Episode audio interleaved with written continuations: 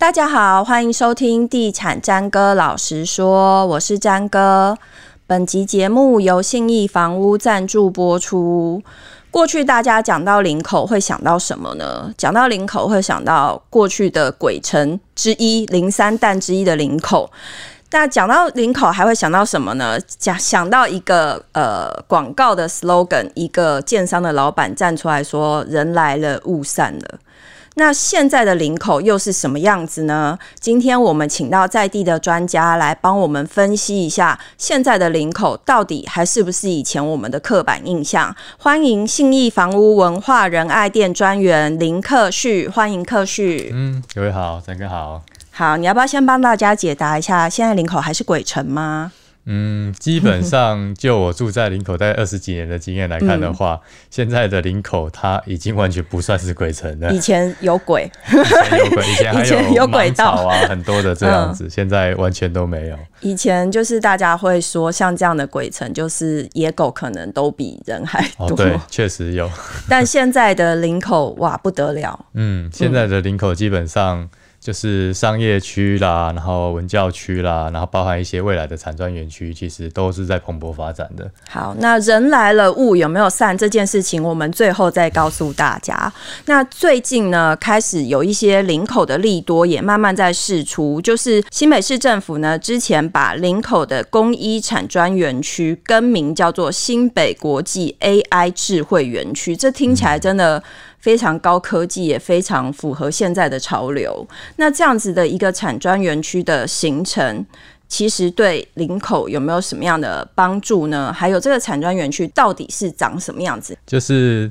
这个它本身啊，这个 AI 的那个国际的智慧园区呢，嗯、它是坐落在我们文化北路的这边，文化北路靠近中后段。嗯，那这个在早期的话，它整片其实是一片从化区，那边什么基本上都没有，嗯、所以就是一片荒芜的地方。嗯，可是陆陆续续在这两三年的时间呢，其实政府从新闻的一些新闻稿发布，那以及正式的开始招商，嗯，那以及确定有一些国际大厂的进驻，嗯，其实。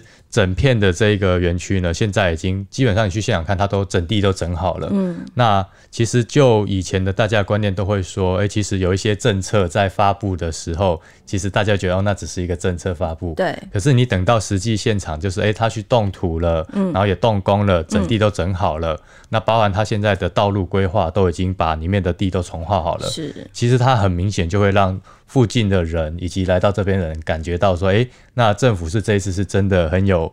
规划的要再把这一块重划起来，嗯，对。那这边很多人他因为他的名字，他就叫做公益的园区。一开始大家会想说是个工业园区，对，工厂会不会要来什么？对，嗯、那其实他目前走的话，这是政府在这边规划，它全部都是以一些 AI 的产业。那还有一些就是制造商制造的这种的产业来来做运作。嗯、那其实当初政府有明明明白的发布了，它就是说它会以一些绿能产业啦、高科技产业啦，甚至是一些呃化妆品的这种，它是不会造成环境污染的排气的一个产业进驻。嗯、那因为这样子的事件，所以也会让附近人其实他们会比较放心，就觉得哎、欸，那其实附近的生活机能会有一个期待，就觉得哎、欸，如果这边进驻的话。那因为之前的新闻有发布说，大概预计会有一万四五个就业人口。嗯嗯。那其实以这样子的就业人口量来说的话，其实他们势必会有一个居住的需求。是。对。那因为林口的交通，常年大家也都知道，其实它的交通负载量其实是有点呃负荷比较大的。嗯。对，那不太有会有机会，就是一万多个人在这边工作，每天在那边通勤，所以势必他们会有就是就近在这边就是呃自产，就是来自住的一个需求。嗯、像过去几个蛮成功的房市的带动案例，像是科学园区附近啊，嗯、或者是南科，或者是之前台积电本来要到呃南子那边去设厂，都会造成周围的房地产跟着蓬勃发展。嗯、尤其像现在这个产业。产业专区，它已经有大厂宣布它要进驻了嘛？是现在的话，目前已经有拍板定店，就是我们的合商艾斯摩尔。嗯，对，那艾斯摩尔这个商业，其实大家如果有兴趣去查一下，可以发现它算是台积电很稳定的一个供应链的其中一环。嗯、那它在整个半导体的产业，它占据的一个算是非常龙头的一个地位。嗯，那基本上艾斯摩尔这边呢、啊，他们之前有一个呃新闻的数据统计。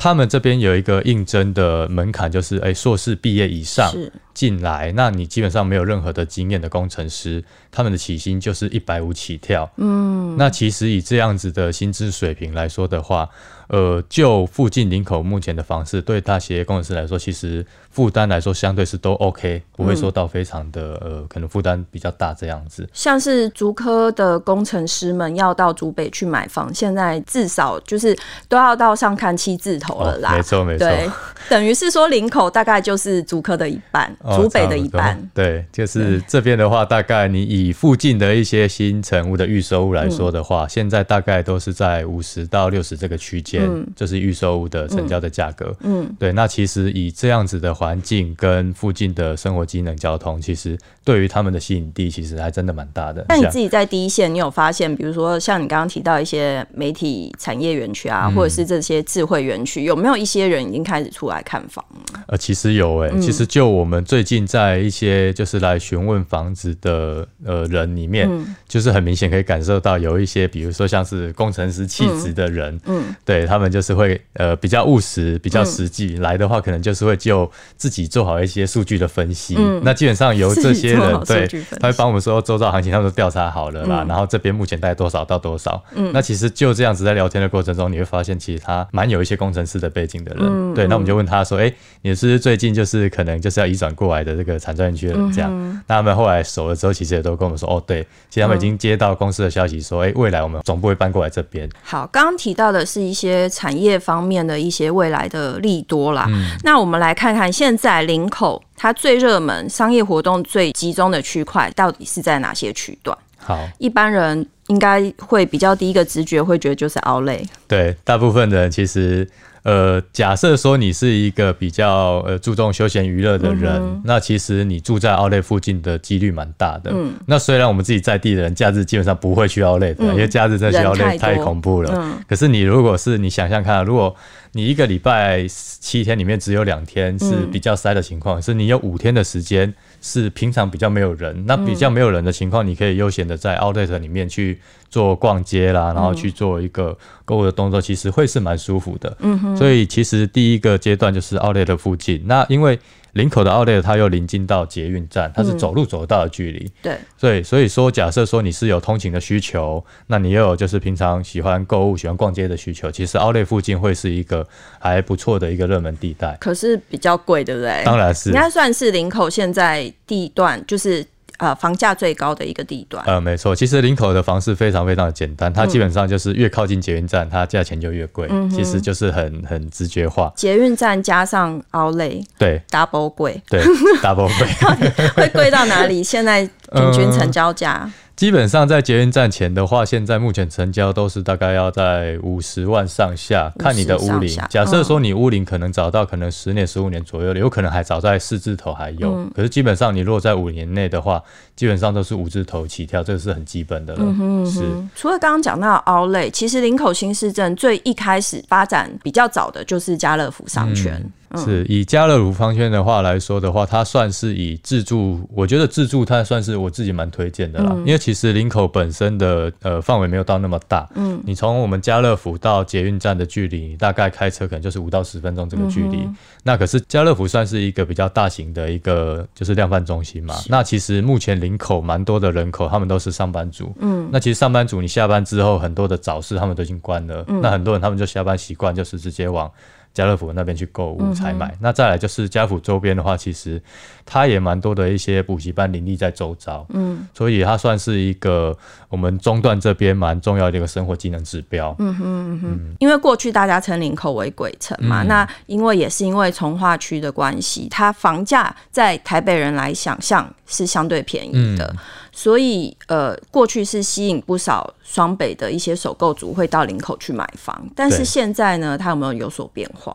嗯，我觉得现在就我们自己在第一线接触的情况，嗯、大概有将近三分之二左右，其实还是外来的人口为主。嗯，那这三分之二其实它又分为两个部分。嗯，一个的话是算所谓的青，就是刚好年轻人结婚了，那结婚的可能未来有小孩了，嗯、他们想说要。呃，搬出来居住，嗯、那你可能一样的总价，可能在靠近台北市的地方，他可能买的是一个相对的小套房或者是两房左右，嗯、一加一这种房。那你如果往外退过来的话，其实我蛮多的客人都跟我说，他们其实就是沿路从台北市看到板桥啦、新庄啦，那发现其实这两个地方也越来越贵了。对。对，那所以他们就再退到林口，那发现以林口的一样的总价来说的话，你可能可以买到一个两房的房子，嗯，那甚至是二加一这样子。嗯、所以对于年轻人的吸引力，他们会觉得，哎、欸，那我就会考虑我用我的时间换取空间，然后来居住一个比较相对还不错的生活品质。嗯，这是第一点。那第二个还有一个外来的族群的话，是我们所谓的退休族群。嗯，对，这个退休族群指的是有些在台北市他们已经居住了可能三四十年的一些长辈。嗯，那说真的，他们都是住在传统那种公寓的房子。嗯，那现在可能年纪大了，慢慢有一些想要坐电梯的需求。对，那再来就是因为林口还有一个长庚的医院，嗯，那长庚医院这个它算是比较呃大大型的这种医疗体系。嗯那很多的长辈他们就觉得说，那我来林口，第一个我可以就近的就医，嗯，那第二个我这样子总价负担，嗯，那我也可以负担，又有一个大楼，嗯，所以其实大概目前的话就是这两个族群为主。那如果说是以你刚刚讲的这些人，他们买屋的需求来看，第一个就是呃外地人、双北人，嗯、他们可能是想要呃用时间换空间的，嗯、他们通常的主力总价带会设定在哪里？或是他们想要找什么样的房子居多？嗯、好，基本上如果从外地过来的，就是分为两个吧，一个是刚刚说的，就是假设他们已经有就是有小孩了，嗯、想要住的，那基本上就是以三房的产品为主。嗯、那其实以家乐福周边这边来说的话，你目前三房他们大概能够看的。总价可能落是在一千七到两千多这个区段，嗯、这个是会是你一个室内平数可能有个二十五平上下，嗯、那是居住起来是诶、欸、大的三房的那个居住的品质。可是以这样子来说的话，屋龄普遍也大概都要到十五年上下了，嗯、才会这样居住空间。嗯、那第二种的话，还有一些青年人过来，他们是因为工作的关系，嗯、比如说他们就近要到台北市上班，嗯、那台北市可能算一下。呃，那个租金跟自己买房可能不是说太符合，那他们可能会跟长辈借一笔头期款，嗯、那在林口买一个现役两房的需求为主。那以两房的产品来说的话，近期你两房总价带在一样，我们家乐福商圈这边来说的话。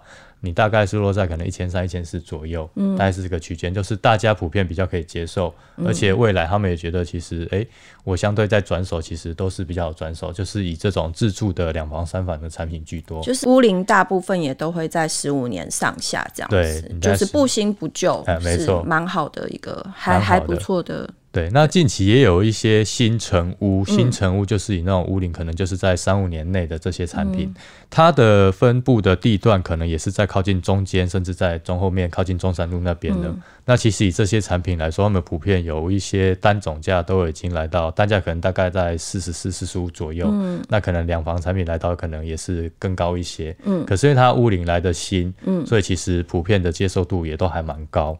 哦，过去我大概是。七八年前吧，陪朋友去林口看你刚刚讲的这些路段，大概是二十几万、欸嗯、哦，都二十几万。你可能两房大概八百五、八百六左右就有机会可以入手。嗯，对，那现在一样的八百多的产品，大概你一样的性质，大概都要落在一千三。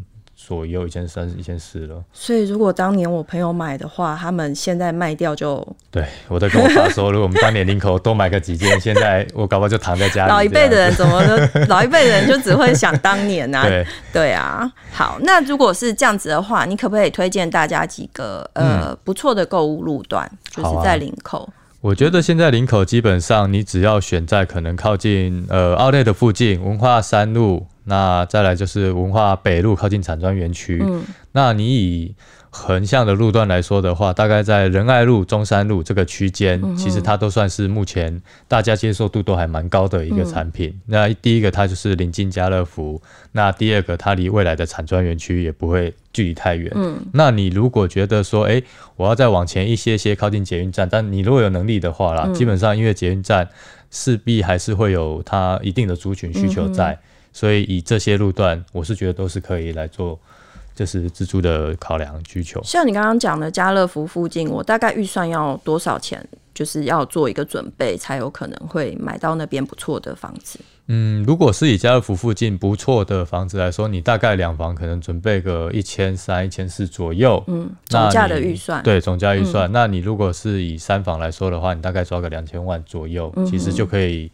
挑到相对来说还不错的一个居住的一个产品，这样子。嗯、那如果到奥莱区就要多多少？我 奥莱区的话，基本上你一平，你那边可能大概要抓个每间多抓个三五百要哦。每间多抓个三五百。对。可是那边的房子大部分也都比较新的。哦，当然当然，就是普遍来说啦，嗯、因为。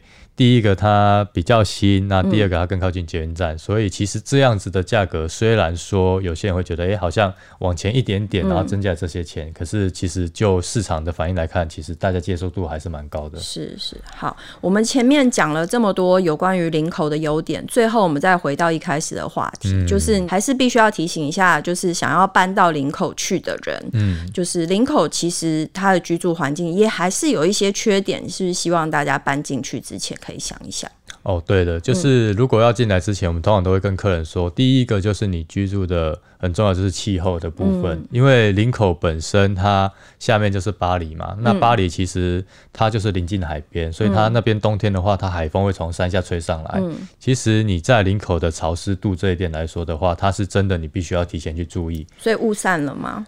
呃。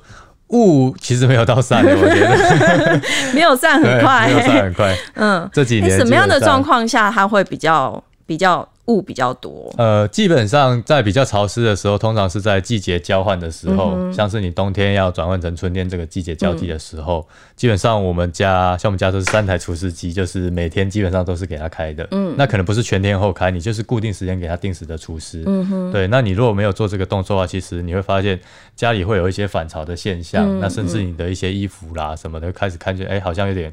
微微湿湿的，有点像要发霉那种感觉，这是第一个要注意的。嗯，就是以气候潮湿度来说的话，嗯，那第二个要注意的话是我们的交通。嗯，对，交通这个部分的话。呃，其实很多的民众都在反映，那很多政府单位其实大家都想要解决这个问题。对，因为林口的交流道不多。嗯嗯，正林口的。对，其实林口它已经从最原始、最原始的一个交流道已经有增建的过一次了，嗯、增建过一个了。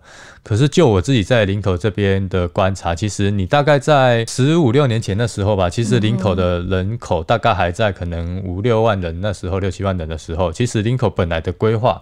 它只是要给一个大概八万人、九万人的城市的居住使用，嗯。嗯、以这样的面积来规划。嗯、可是现阶段的人口到截至今天呢，二零二三年的今天，其实目前的林口人数已经突破了十三万人。嗯嗯、那其实以多的这个，你看，你从原本规划八九万到十三万，你多了这四五万人的人口，其实你要再怎么样消化，其实我觉得。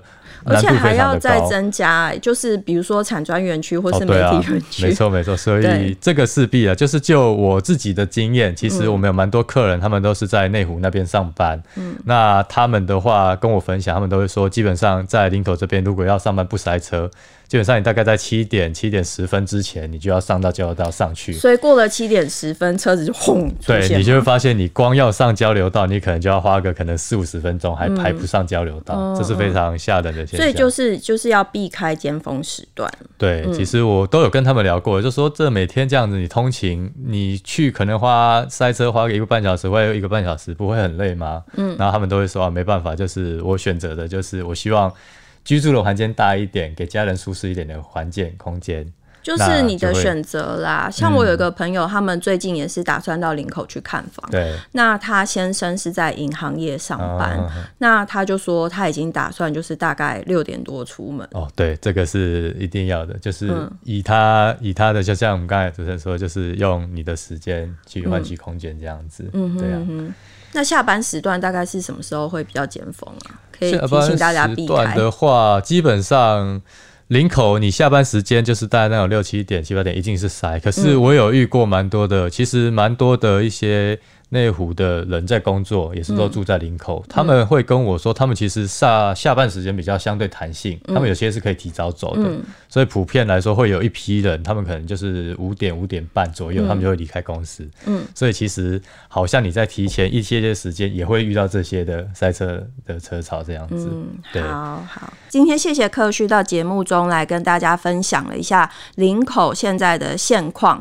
那过去我们诟病的一些事情呢，其实现在。还是可以想一想，就是在你在进驻这个区块之前，本来每个区块就是有它的优点跟它的缺点嘛。那如果说你想要寻求一些比较高 CP 值的物件，或许可以到这个地方看看。但是你也可以评估一下你的需求到底是什么。今天谢谢克旭，好，谢谢三哥，谢谢。以上节目由信义房屋赞助播出，拜拜。嗯，拜拜。